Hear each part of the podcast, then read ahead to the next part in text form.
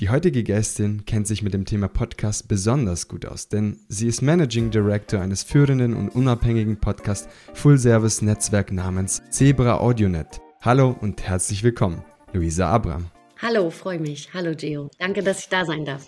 Ich bedanke mich bei dir, dass du dir die Zeit genommen hast und heute mit am Start bist, denn ihr betreibt mit Zebra AudioNet bzw. Zebralution Podcast ein sehr wichtiges Thema und äh, mich begeistert es, dass du heute hier am Start bist, denn ihr macht quasi alles im Bereich Podcasting, kann man sagen. Ihr macht die Promotion, ihr macht die Konzeptionierung, ihr unterstützt auch vorhandene Podcaster und macht viel mehr und darüber möchte ich von dir mehr erfahren. Aber vielleicht dazu was Geschichtliches.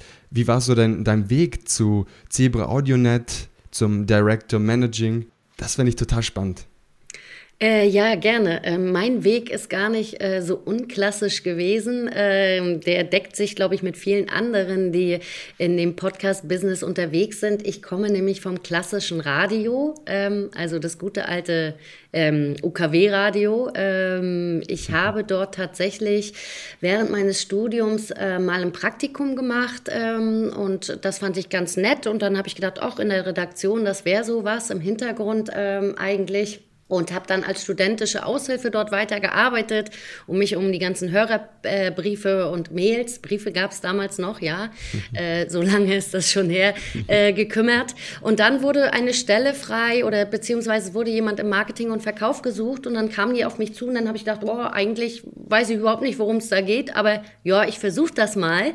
Ähm, das habe ich gemacht und dann habe ich mich tatsächlich wirklich so ganz klassisch hochgearbeitet, ähm, bin dann zum Schluss ähm, die rechte Hand des Verkaufsleiters gewesen. Und dann irgendwann habe ich aber gemerkt, jetzt komme ich nicht so richtig weiter. Jetzt kann ich warten, bis mein Chef in 20 Jahren in Rente geht. Oder aber ich schaue mal, was es sonst noch so gibt.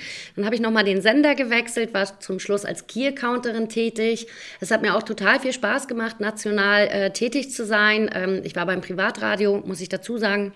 Und dann irgendwann habe ich aber gemerkt, okay, jetzt gibt es hier so ein bisschen ähm, digital äh, Werbung und so weiter, aber das ging mir irgendwie alles zu langsam und ähm, ich wollte irgendwie noch mal ein bisschen neuen Input haben und äh, dann bin ich äh, auf Tina Jürgens getroffen von der Zebra AudioNet, ähm, habe mir das alles mal angehört und war danach so angezündet, ähm, mhm. auch schon Podcast-Hörerin natürlich, dass ich gesagt habe, ja cool, äh, das ist eigentlich genau das, was ich suche. Mhm. Und äh, ja, damit habe ich als äh, Head of Sales äh, begonnen bei der Zebra AudioNet äh, vor circa zwei Jahren. Ähm, durch Corona kommt einem das ja vor wie 20, aber es waren dann zwei. Mhm.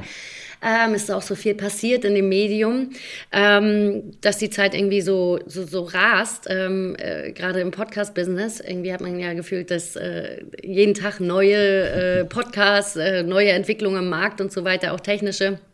Äh, genau, und dann ähm, ist Tina Jungs aufgestiegen, hat mich vorher gefragt, ob ich mir das vorstellen kann, sie quasi zu beerben in der mhm. Position äh, der Geschäftsführung. Und äh, dann habe ich gedacht, ja, warum denn nicht? Ähm, es macht mir Spaß, ich habe ein tolles Team, ich bin sehr, sehr glücklich in der Firma. Äh, das stand dann außer Frage und äh, jetzt bin ich seit Oktober genau die Managing Director äh, der Zebra Lution Podcast, äh, auch Zebra AudioNet. Ähm, vielleicht sage ich dazu nachher nochmal zwei, drei Worte, damit hier niemand durcheinander kommt. Das ist das Gleiche. Äh, hat aber einen kleinen äh, Company-Hintergrund. Genau, und das macht mir viel, viel Spaß, weil ich in so Podcasts eingeladen werde, wie in deinen zum Beispiel. Unter anderem. Ich mache natürlich noch ein bisschen andere Sachen. Und die Ehre liegt ganz bei mir, Luisa. Denn wenn man Menschen trifft, die so erfahren sind im Bereich Podcasting, aber auch Radio etc., da kann man so viel lernen. Ich selbst bin auch erst die letzten zwei Jahre, sage ich mal, in diesem Medium eingestiegen. Quasi Corona war der Startschuss für viele Podcaster, für mich auch dementsprechend. Und ich bin wirklich begeistert, dass ich Leute treffen kann wie dich. Das ist einfach schön, wenn man so vielfältige Menschen trifft aus der Podcast-Szene, das begeistert mich so sehr. Und dann, als ich erfahren habe, was ihr alles anbietet, habe ich mir gedacht, hm, das ist eigentlich sehr interessant, vor allem für Podcaster, die schon auf dem Markt sind, aber auch vielleicht neue Podcaster, die eventuell 2023, 2024 starten möchten. Und jetzt stellt sich natürlich für mich die Frage, wie könnte ich zum Beispiel, wenn ich sage, hey, cool, das, was ihr macht, gefällt mir, ich möchte mit euch zusammenarbeiten, wie könnte ich jetzt direkt starten? Also, ähm, wir haben natürlich, äh, große Überraschung, eine Homepage äh, wie viele andere Firmen. Äh, und äh, über diese Homepage kann man eigentlich ziemlich direkt Kontakt zu uns aufnehmen. Ähm, zum einen als Kunde, äh, als Agentur oder als Podcaster oder Publisher, ähm, der entweder schon einen Podcast hat, der oder die, oder äh, gerne starten möchte. Da gibt es ein kleines Formular, da füllt man zwei, drei Sachen aus, dann landet die Mail automatisch mhm. bei uns ähm, auf dem Tisch und äh, eine Kollegin oder ein Kollege ähm, meldet sich dann wirklich innerhalb von zwei, drei Tagen. Und dann klopfen wir das alles einmal ab. Ähm, was genau hat man vor? Ähm, was möchte man gerne erreichen? Wo drückt der Schuh am meisten? Ähm, weiß man jetzt gar nicht, wie man starten soll? Oder hat man schon ein erfolgreiches Format und möchte das jetzt gerne auch vermarkten? Ähm, und dann ähm, kommen wir eigentlich in der Regel immer unkompliziert zusammen mit allen, ja. das heißt, es ist unabhängig davon, ob ich jetzt äh, erfolgreich bin, auch vielleicht ein Mensch des öffentlichen Lebens oder auch ein Privatmensch, sage ich ja, ohne öffentlichen Auftreten, der jetzt einfach mit euch zusammenarbeiten will, ist es beides möglich?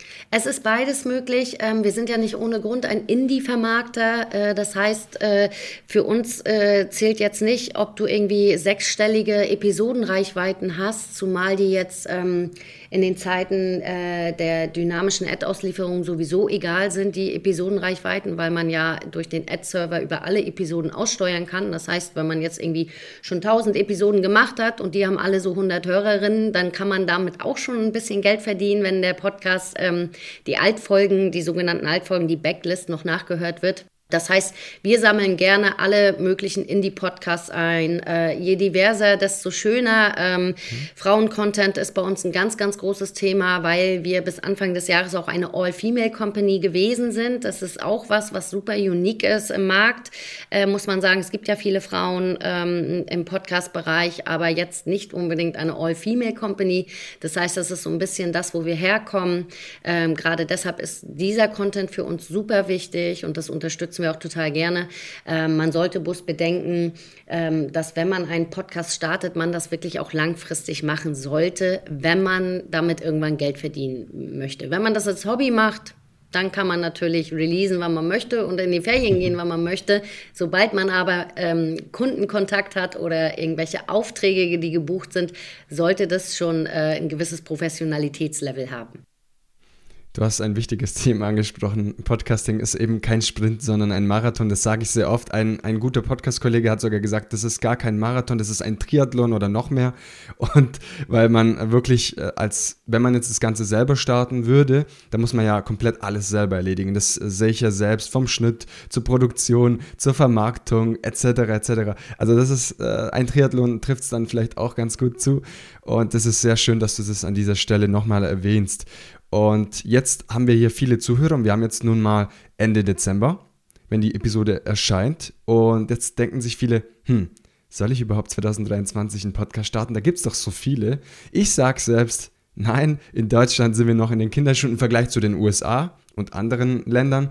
Aber wie sollte man denn 2023 starten? Was, was gehört dazu und was sollte mein Podcast vielleicht auch haben? Das sind viele Fragen. Aber was gehört dazu?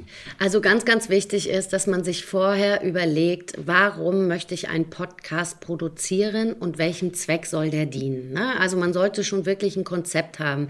Die Zeiten, ähm, wo ähm, ich sag mal, äh, zwei, zwei Dudes sich im Kinderzimmer unterhalten, wie witzig sie sind und dann aus Versehen groß werden, äh, die sind in Deutschland auch vorbei. Ne? Kinderschuhe hin oder her. Wir sind jetzt wirklich bei Content in Deutschland, ich glaube, 80.000 plus äh, deutsche Inhalte. Da kann man sich denken, wie dicht der Markt ist. Und man darf halt auch nicht vergessen, ähm, die Hörerzahlen äh, sind noch nicht so hoch, dass äh, wir irgendwie knietief in Hörerinnen stehen, die gar nicht wissen, was sie als erstes weghören sollen ähm, und wirklich so viel konsumieren. Äh, wir haben wirklich wachsende Hörerzahlen und Hörerinnenzahlen. Aber ähm, es ist jetzt so, dass die Hörerinnen natürlich auch über den Podcast stolpern müssen. Und das ist nicht mehr äh, so einfach möglich. Ne? Die großen Plattformen sind alle aufgewacht. die großen Medienhäuser produzieren wirklich mit viel Aufwand richtig guten Content mittlerweile. Ne? Storytelling ist ein ganz großes Thema. Das heißt, ich muss mich wirklich vorher hinsetzen und überlegen, Warum möchte ich diesen Podcast machen? Ist es ein Hobby? Habe ich irgendwie zu einem Thema äh, besonders viel zu sagen? Habe ich eine Expertise, äh, die ich mit anderen teilen möchte? Äh, werde ich oft angesprochen und merke, da gibt es irgendwie ein Need und eine Nische, die noch nicht bedient ist? Oder aber möchte ich das irgendwie langfristig zu meinem Business machen? Und dann ist ein Konzept natürlich umso wichtiger. Ne?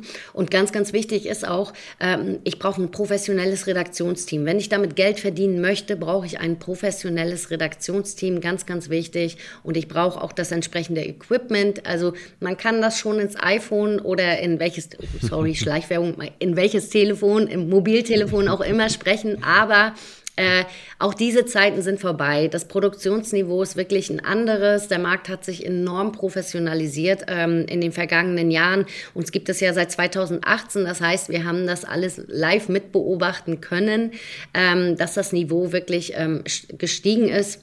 Und da muss man wirklich mitgehen mittlerweile, was den Schnitt angeht, was die Tonqualität angeht, was die Themen angeht. Also man braucht jetzt nicht irgendwie das 20.000. Comedy-Format machen, möchte ich meinen. Ähm, jetzt sind wir mittlerweile in einem Bereich, äh, wo wirklich guter Content und Storytelling ähm, ganz gut funktioniert. Und wir sehen das auch, ähm, der Zuwachs ist gerade in den älteren Zielgruppen äh, enorm. Äh, die müssen alle bedient werden und die haben ein anderes Hörverhalten und andere Hörvorlieben. Ähm, da geht es so ein bisschen um Educational Content, um News und solche Sachen. Äh, in diesem Bereich gibt es meiner Meinung nach noch Platz. Im Comedy-Bereich möchte ich meinen, ist es vielleicht ein bisschen äh, dicht schon. Ja, nun mal starten auch viele Influencer ein, ein Format dieser Art und es ist vielleicht irgendwann doch ein bisschen too much. Also ich selbst sage, start es, mach es für dich ähm, und wer weiß, vielleicht hat es ja für die Zukunft Potenzial, weil jeder ist ja doch unterschiedlich und einzigartig, aber da, da stimme ich vollkommen zu. Bei, bei so vielen Unterhaltungspodcasts muss man sich ja überlegen, mache ich jetzt den 21.000. Unterhaltungspodcast in Deutschland. I don't know. Ich kann das schon machen, aber dann muss mir klar sein, dass ich nicht irgendwie nach zehn Episoden bei einer Reichweite von 10.000 plus lande, sondern vielleicht ein bisschen im unteren Bereich rumdümpeln. Ne? Das muss mir klar sein. Die Erwartungshaltung ist wirklich äh, ganz, ganz wichtig. Ähm, da betreibe ich auch relativ viele äh, Realitäts- äh, Updates mit ganz, ganz vielen Podcasterinnen und äh, Publisherinnen, äh, muss man wirklich sagen, ähm, weil die natürlich die Vorstellung haben, äh, ist ja auch richtig so, das Thema ist super interessant, jeder will mich hören. Ähm, ich habe äh, auf Social Media Millionen Followerinnen, die warten nur darauf. Da ähm, muss ich aber schon die erste rote Flagge schwenken, denn ähm, Social Media Followerschaft ist schön und gut, ähm, um die Community zu bedienen. Äh, aber das konvertiert bei weitem nicht so, äh, wie sich das viele äh, ausmalen und vorstellen. Also von daher immer Obacht äh, und, und ein bisschen kritischer auch an die Sache rangehen. Ein interessantes Thema, Luisa, weil das doch auch bei kleineren Podcastern ein Augenmerk ist, hey, ich muss erstmal ganz viele Follower bekommen und diese Follower unterstützen mich dann bei dem Podcast, aber es ist, wie du gesagt hast, aktuell nicht der Fall und das konvertiert nicht so gut, wie man sich das vorstellt und ist ein kleines äh, ja, Learning meinerseits in diesem Moment. Ja. Du hast auch gesagt, Luisa, ähm, spannende journalistische Podcast aufarbeitet. Und äh, beim Deutschen Podcastpreis haben wir auch gesehen, wie viel Aufwand auch in einer Episode stecken kann. Und ich glaube, mich zu erinnern, Kybono und weitere Formate, sie stecken in einer Episode so viel Skriptarbeit, dass man sich das gar nicht als so normaler Podcaster vorstellen kann. Aber da, teilweise sind da 20 bis 25 Seiten Skript äh, der Fall und das erschlägt einen und zugleich schätzt man die Arbeit dieser Person und zu zu Recht bekommen sie dann zum Beispiel auch den Deutschen Podcastpreis in einer bestimmten Kategorie, zum Beispiel beste journalistische Leistung. Also ja. muss man an dieser Stelle äh, sagen. Ja, also wir sind nicht mehr das Medium, wo äh, zwei lustige äh, Leute sich hinsetzen und Quatsch quatschen. Diese Podcasts gibt es auch und die haben auch ihre Daseinsberechtigung und die sind auch wirklich erfolgreich. Ne? Die großen Formate, gemischtes Hack, fest und flauschig, you name it. Ähm, alle gut, höre ich selbst auch. Ähm, aber ich finde es ganz, ganz toll, dass wir mittlerweile wirklich auch journalistische Preise vergeben können in dem Bereich und wirklich auch einem, auf einem hohen Niveau unterwegs sind, dass sich wirklich nicht verstecken muss hinter den USA. Also wenn man so in die großen Wondery-Produktionen schaut und so, ähm, das, das sind schon starke Formate und es ist wirklich viel Aufwand, viel Arbeit, viel Stress auch für die Produktionsteams. Ähm, äh, es funktioniert ja äh, leider nicht immer alles so, wie man sich das vorher äh, ins Konzept geschrieben hat oder wie man es geskriptet hat. Ähm, ich weiß, ähm, dass die Kolleginnen von Bummens wirklich da viel, viel Nerven und Schweiß investiert haben und die haben zu Recht auch den Podcastpreis bekommen. Ich war auch ein großer Fan ähm, des Formats. Ähm, nicht zuletzt haben wir schließlich äh, dann die Bundeszentrale für politische Bildung mit dem Format zusammengebracht. Also das heißt, da gab es dann noch eine Kooperation, die daraus entstanden ist, die auch wirklich darüber hinaus noch mehr Sinn gemacht hat so zum Thema Aufklärung, politische Bildung. Ähm, das ist ja das Schöne, dass man im Podcast-Bereich ähm, viel auch noch darüber hinaus tun kann, ähm, was so die Bildungsarbeit angeht. Was jetzt zum Beispiel ein Radio, wenn es ein Privatradio ist, äh, nur sehr bedingt kann. Äh, von daher äh, macht das wirklich sehr, sehr viel Spaß und da tut sich wirklich ganz, ganz viel. Und nicht ohne Grund entstehen aus Podcasts mittlerweile Filme und Bücher. Also das hätte sich 2018, als wir begonnen haben, glaube ich, niemals äh, jemand träumen lassen. Ne? Dass der Weg so rum in die ganzen guten alten Medien äh, auch funktionieren kann. Das ist doch schön. Also für mich war das auch nochmal ein Wow-Effekt, als ich äh, das Ganze auch mitbekommen habe, wie man nicht nur aus, äh, aus Filmen äh, Podcasts gestaltet, indem man das Ganze aufarbeitet, sondern andersrum. Mhm. Und das ist doch wirklich gut. Also wirklich starke Arbeit, die man leistet, damit ein Filmproduzent sagt, hey, weißt du was, daraus machen wir einen Film oder eine Serie. Ja, wow. ja. Und da sieht man auch, dass die Medien sich gegenseitig auch befruchten können. Ne? Also es ist nicht so, dass wir jetzt das neue heiße digitale Medium sind, was gekommen ist, um Print kaputt zu machen. Ganz im Gegenteil. Ne? Wenn man sich mal anschaut, wie viele Podcasterinnen mittlerweile Bücher rausbringen äh, und wie, wie, wie gut die angenommen und gekauft werden, das ist wirklich äh, stark, muss ich sagen. Und ich bin selbst äh, wirklich eine begeisterte Leserin. Ich habe äh, Bücher ohne Ende, ähm, egal ob ich äh, digital arbeite oder nicht. Ich liebe Bücher und deshalb finde ich das total toll, äh, dass die Medien quasi sich gegenseitig helfen können und ähm, wir nicht irgendwie die Konkurrenz sind, ähm, die jetzt sagt, ihr müsst jetzt alles nur noch hören. Ganz im Gegenteil, ne? Absolut. Und ein prominentes Beispiel ist der Kids Dog. Er hat letztens ähm, Anfang Dezember, meine ich, oder Ende November auch ein Buch rausgebracht. Kann ich auch sehr empfehlen für alle Eltern. Und es ist total schön zu sehen, dass dieser Schwung, quasi dieser, dieser Kontrast dann zwischen Podcasting und dann Bücher schreiben und man stärkt diese journalistische Arbeit. Und mir fällt auf, Menschen, die einen Podcast starten, ähm, und teilweise dann später auch Recherchen betreiben etc. Das heißt, die betreiben eine gewisse journalistische Arbeit und der Beruf Journalismus steigt weiter im Fokus und es wird geschätzt, Journalist zu sein in Deutschland. Äh, Finde ich in den letzten Jahren hat sich gesteigert und das muss man hier an dieser Stelle auch erwähnen, Luisa. Ja, ja. Vor allem in der Hinsicht, wenn man diese ganzen erfolgreichen Formaten sieht, die journalistisch eine wirklich tolle Arbeit leisten, muss ich sagen, hoffentlich geht es auch weiter in diese Richtung auf konstruktiv, äh, wirklich gut recherchierte Podcasts. Genau, Word.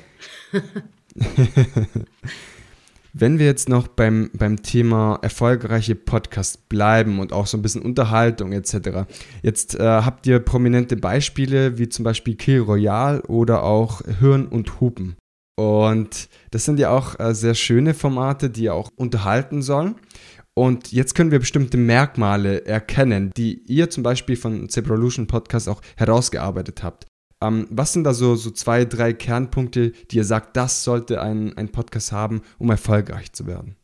Äh, ja, äh, wo fange ich da an? Also erstmal, äh, wie ich schon gesagt habe, ein Konzept ist ganz, ganz wichtig. Ne? Äh, ich kann anfangen, einfach zu quatschen, aber dann muss mir klar sein, ähm, dass das vielleicht nicht so die große Hörerschaft anziehen wird. Ähm, weil Laber-Podcasts, wie wir sie alle liebevoll nennen und kennen, gibt es wirklich wie Sand am Meer und genügend. Äh, ganz, ganz wichtig ist, ähm, es sind drei Punkte. Das ist das Sound und das Coverdesign. Mhm. Das heißt, es sollte eine gewisse Qualität haben. Der Sound sollte wirklich äh, gut sein. Vielleicht sollte man sich auch ein Studio suchen, in dem man das professionell einspricht und dann auch den Schnitt mit einkauft, weil das frisst ganz, ganz ganz viel Zeit in der Anfangszeit, ähm, den, den Schnitt selbst zu machen. Ne? Also auch die Illusion, ich setze mich dahin und ich erzähle eine Dreiviertelstunde bis Stunde durch, äh, ohne dass da was geschnitten werden muss. Das ist nicht der Fall. Ich kann euch sagen, ich kenne die wenigsten Podcasts, wo kein Schnitt gemacht wird. Äh, so ist es nun mal. Das wird beim Radio genauso gemacht wie in Podcasts und das ist auch richtig so. Ähm, das Coverdesign ist ganz, ganz wichtig. Ich muss bedenken, ähm, das ist ein, äh, wirklich ein Mobile-First-Medium. Das Cover ist also dementsprechend klein auf den Plattformen abgebildet. Der Titel sollte möglichst catchy sein, äh, wie, wie man bei Hirn und Hupen zum Beispiel hat oder Fest und Flausch flauschig, solche Sachen. Das funktioniert natürlich gut. Ähm, das sollte wirklich ein ansprechendes Cover sein und jetzt nicht vielleicht unbedingt mit Paint äh, gemacht worden sein. Also vielleicht auch ein bisschen Geld für einen Grafiker in die Hand nehmen, wenn man selbst keiner ist. Dann ist ganz, ganz wichtig, das Thema PR und Social Media sollte man mitdenken. Ähm, ich habe ja eingangs gesagt, dass die Followerschaft äh, nur sehr bedingt konvertiert. Sie konvertiert aber bis zu einem gewissen Teil und man kann natürlich seine Community in den sozialen Medien weiter anfüttern und sich dort auch viel Inspiration, äh, was Themen und Themenblöcke für den eigenen Podcast angeht ähm, und das wirklich äh, optimal nutzen. Wenn man kann, sollte man auch irgendwie eine PR-Agentur haben oder jemand, der einen in der PR begleitet, ähm, damit der Podcast äh, Hörerschaft findet. Denn natürlich kann man über einen Hoster äh, auf allen Plattformen releasen, aber ob der Podcast dann da ist oder nicht, bekommt die Hörerschaft ja nicht von alleine mit. Das heißt, man sollte auch schauen, äh, welche Gäste hätten ähm, eine, hohe, äh, eine hohe Aufschlagskraft, ähm, wer zieht wen an welche Themen könnten besonders interessant sein? Äh, Schlagworte sind dann auch wichtig, wenn man den Podcast released, weil viele Menschen wirklich über Schlagworte ihre Podcasts suchen oder mhm. nach Podcasts suchen zu bestimmten Themen. Uh, YouTube sollte man mitdenken, denn uh, YouTube ist wirklich die Plattform, wo sehr, sehr viele Podcasts gehört werden. Kann man sich immer gar nicht vorstellen, weil YouTube eigentlich visuell ist, wenn man äh, so im ersten Moment drüber nachdenkt. Aber man vergisst halt, dass viele Menschen YouTube als Suchmaschine nutzen. Und wenn die zu einem bestimmten Thema Informationen suchen, dann googeln die. Und wenn es dann YouTube-Treffer gibt, egal ob es eine Videospur gibt oder nur das Cover dort ähm, hochgeladen ist, dann hören viele HörerInnen dort den Podcast zuerst, bevor sie dem dann auf irgendwelchen anderen Plattformen, die sie vielleicht im Abo haben, äh, folgen. Von daher sollte man das auch mitdenken. Und ganz, ganz wichtig ist wirklich eine Promotion und äh, auch Cross-Promo mit anderen Podcasts. Also ich lade mir andere Podcaster ein aus erfolgreichen Formaten. Ähm, ich, ich schaue, mit wem habe ich eine Überschneidung der Zielgruppe oder des Themas. Und vielleicht kann ich mit denen was arrangieren, dass die einen Shoutout für mich machen und umgekehrt. Also das ist ganz, ganz wichtig. Mittlerweile muss man, ähm, das gilt jetzt nicht so für Hobby-Podcasterinnen, die vielleicht vielleicht damit kein Geld verdienen wollen, aber schon für Brands, die Podcasts starten oder wenn ich damit Geld verdienen möchte und das professionell mache, dann muss ich Geld in die Hand nehmen für Marketing, äh, für eine Marketingstrategie. Das, da kommt man nicht mehr umhin. Ne? 2018 musste man das noch nicht. Da haben alle auf alle neuen Formate gewartet und alles weggehört, was es da gab. Wir saßen dann ja auch schließlich zwei Jahre alle zu Hause und waren sehr, sehr dankbar über mhm. jegliche Unterhaltung nebenbei. Äh, das heißt, äh, das hat man natürlich ganz, ganz klar gesehen am Zuwachs, äh, was die Hörerzahlen angeht. Aber mittlerweile ist das nicht mehr so. Ne? Also mittlerweile geht man ein bisschen unter. Es gibt sehr, sehr viele große Formate, die natürlich auch je nach Plattform gepusht werden, weil es dann irgendwie plattformeigene Exclusives sind. Und ähm, wenn man da jetzt so reingeschlendert kommt, dann fallen einem die HörerInnen nicht unbedingt äh, in den Schoß. Äh, da muss man ein bisschen was tun mittlerweile. Du hast jetzt ganz viele wichtige Themen angesprochen und da merkt man sofort, zumindest wenn der eine oder andere Hörer erst am Anfang ist, okay, da gehört sehr, sehr viel dazu und man kann zwar alles selber machen, aber man, man tut sich sehr, sehr schwer, weil ja, ich kann mir alles aneignen, aber die Frage ist, wie bin ich effektiv, wie, wie kann ich auch meinen Podcast an den Mann oder Frau bringen und das ist auf Dauer mühselig. Wenn ich jetzt aber auf die Uhr schaue, Luisa, dann nähern wir uns auch langsam dem Ende dieser Episode zu. Und deshalb schlage ich vor, wir schauen uns direkt die Fragen aus der Community an. Und die erste Frage lautet, wie finde ich mein Podcast-Thema? ist fast schon Standard. Ja. Hast du bestimmt schon 50.000 Mal gehört.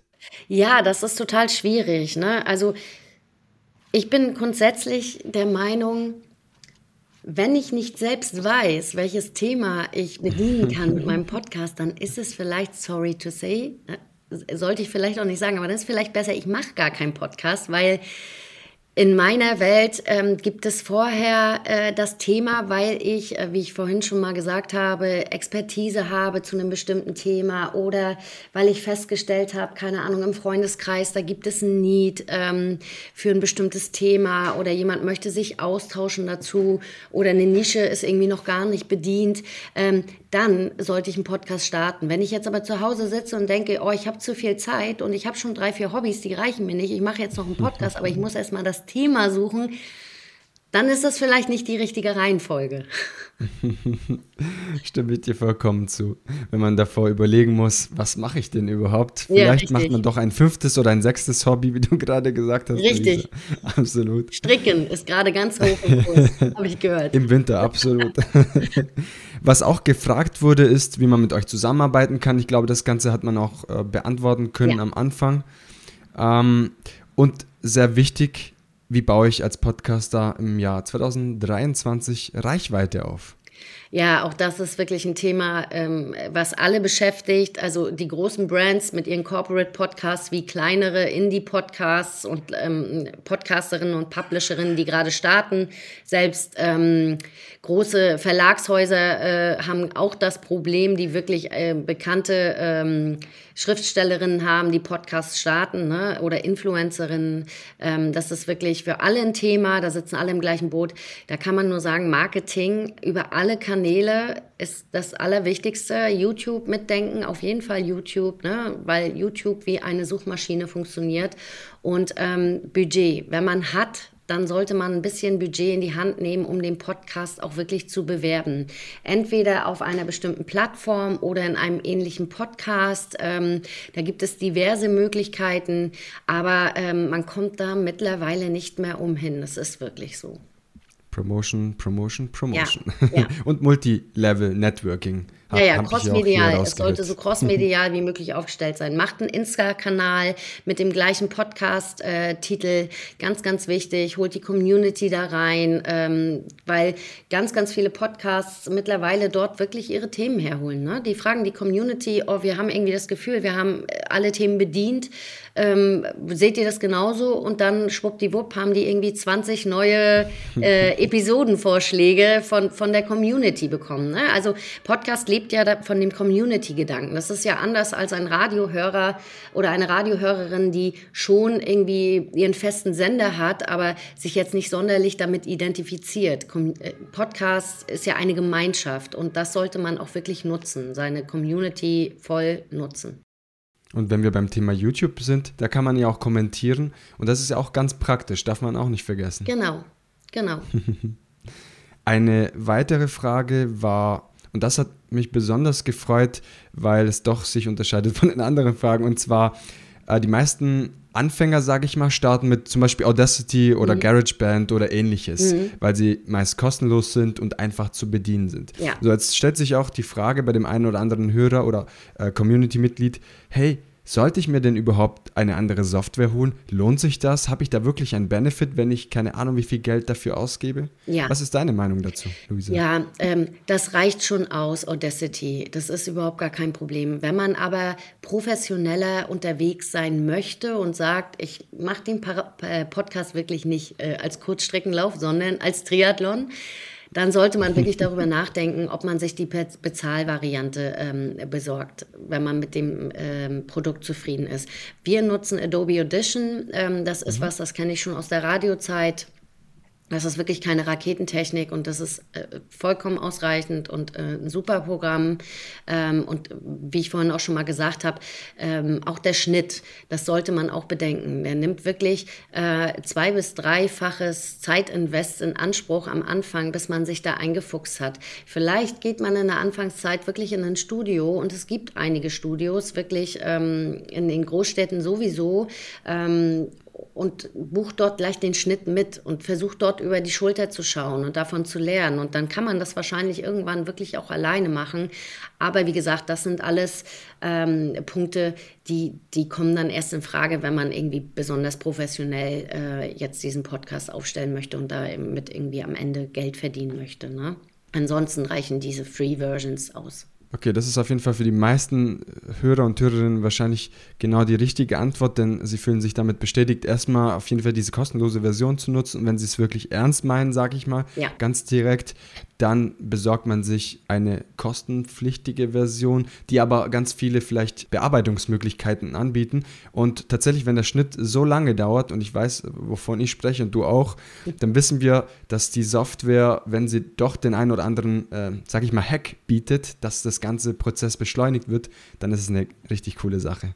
Luisa, am Ende einer Podcast-Episode komme ich zu einem Thema, das sehr persönlich ist vielleicht, aber ich frage dem äh, Interviewgast oder Gästin nach der Herzensbotschaft an die Podcast-Community und ich weiß, diese Frage kann umfangreich sein.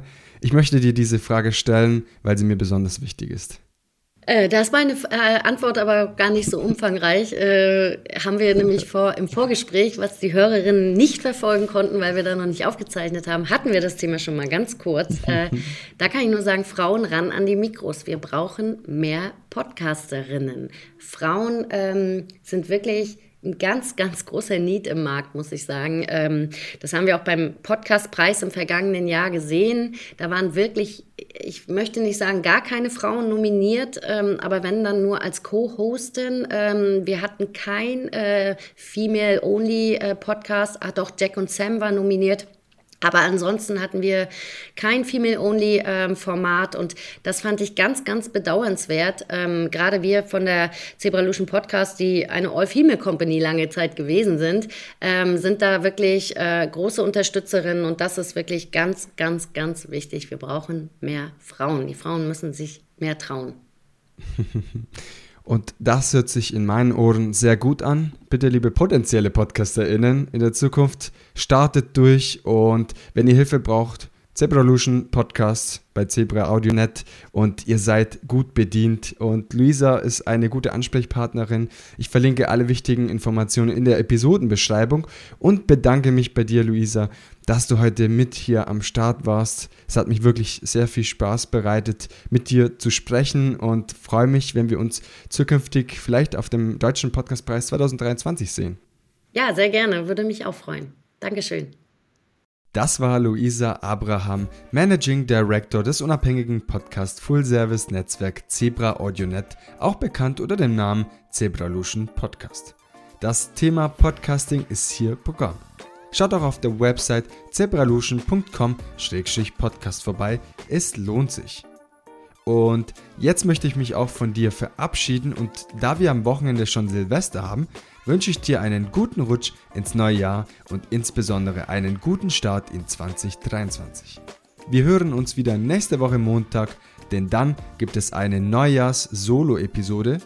Und in diesem Sinne eine gute restliche Woche. Lasst es euch gut gehen, bleibt gesund. Dein Gio, ciao ciao.